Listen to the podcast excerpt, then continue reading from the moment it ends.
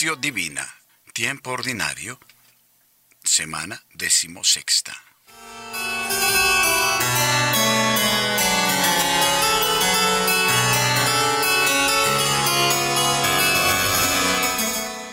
Oración inicial, Stazio.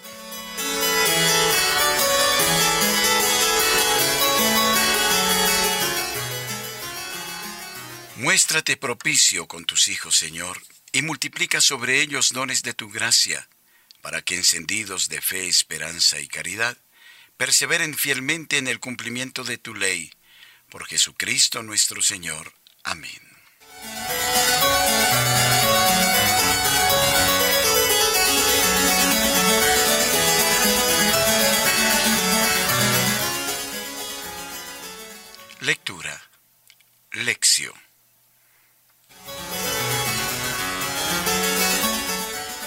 Del Evangelio según San Mateo. Entonces le interpelaron algunos escribas y fariseos.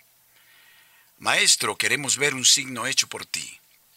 Mas él les respondió, Generación malvada y adúltera. Un signo pide y no se le dará otro signo que el signo del profeta Jonás. Porque de la misma manera que Jonás estuvo en el vientre del cetáceo tres días y tres noches, Así también el Hijo del Hombre estará en el seno de la tierra tres días y tres noches. Los ninivitas se levantarán en el juicio contra esta generación y la condenarán. Porque ellos se convirtieron por la predicación de Jonás. Y aquí hay alguien más que Jonás. La reina del mediodía se levantará en el juicio contra esta generación y la condenará. Porque ella vino de los confines de la tierra a oír la sabiduría de Salomón, y aquí hay alguien que es más que Salomón. Palabra del Señor. Gloria a ti, Señor Jesús.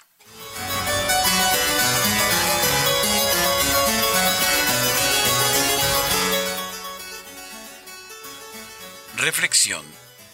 Meditación. El Evangelio de hoy nos relata una discusión entre Jesús y las autoridades religiosas de la época. Esta vez son los doctores de la ley quienes piden a Jesús que haga una señal para ellos. Jesús había realizado ya muchas señales. Había curado al leproso, al empleado del centurión, a la suegra de Pedro, a los enfermos y poseídos de la ciudad.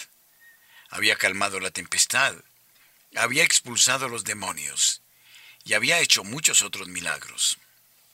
La gente viendo las señales reconoció en Jesús al siervo de Yahvé. Pero los doctores y los fariseos no fueron capaces de percibir el significado de tantas señales que Jesús había realizado. Ellos querían algo diferente.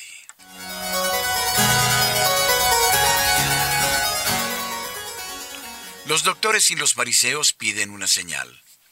Los fariseos llegan y dicen a Jesús, Maestro, queremos ver una señal realizada por ti. Quieren que Jesús realice para ellos una señal, un milagro, para que puedan examinar y verificar si Jesús es o no el enviado por Dios, según lo imaginaban y esperaban. Quieren someterle a prueba. Quieren que Jesús se someta a sus criterios para que puedan enmarcarlo dentro del esquema de su mesianismo.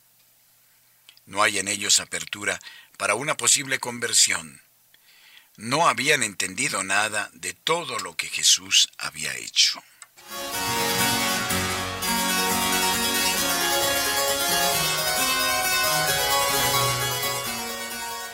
La señal de Jonás es la respuesta de Jesús.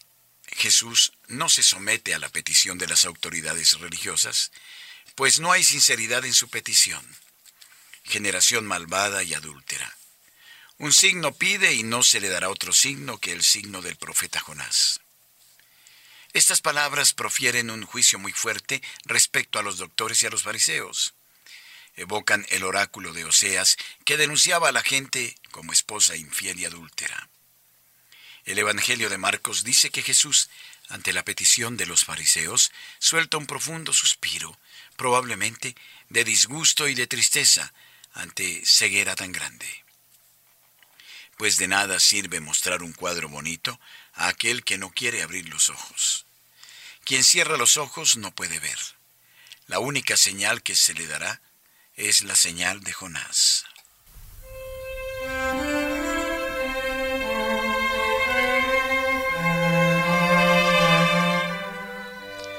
Aquí hay alguien más que Jonás.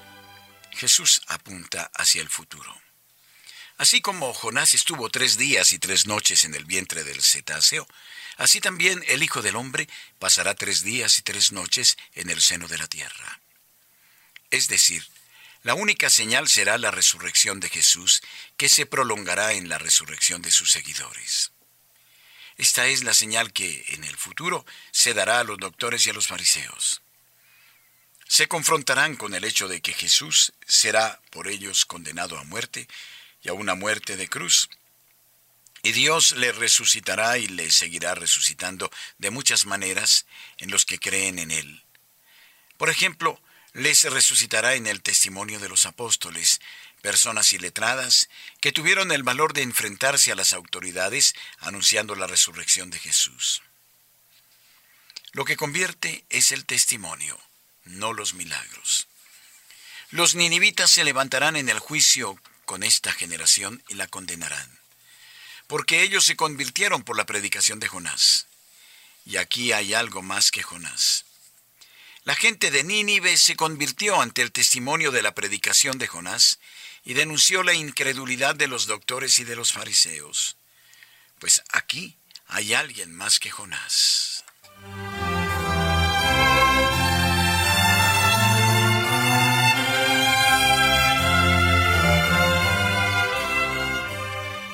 Alusión a la conversión de la gente de Nínive se asocia y hace recordar el episodio de la reina de Sabá. La reina del mediodía se levantará en el juicio contra esta generación y la condenará, porque ella vino desde los confines de la tierra a oír la sabiduría de Salomón, y aquí hay algo más que Salomón. Esta evocación casi ocasional del episodio de la reina de Sabá, que reconoció la sabiduría de Salomón, muestra cómo se usaba la Biblia en aquel tiempo. Era por asociación. La regla principal de la interpretación era esta. La Biblia se explica por la Biblia. Hasta hoy, esta es una de las normas más importantes para la interpretación de la Biblia, sobre todo para la lectura orante de la palabra de Dios.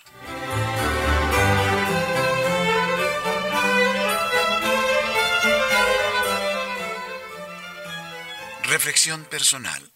Stazio.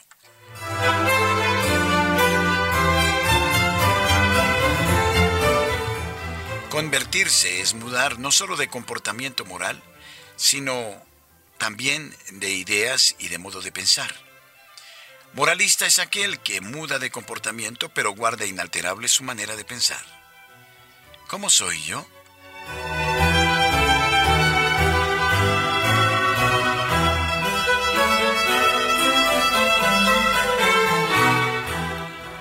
La actual renovación de la iglesia? ¿Soy el fariseo que pide una señal o soy como la gente que reconoce que este es el camino que Dios quiere?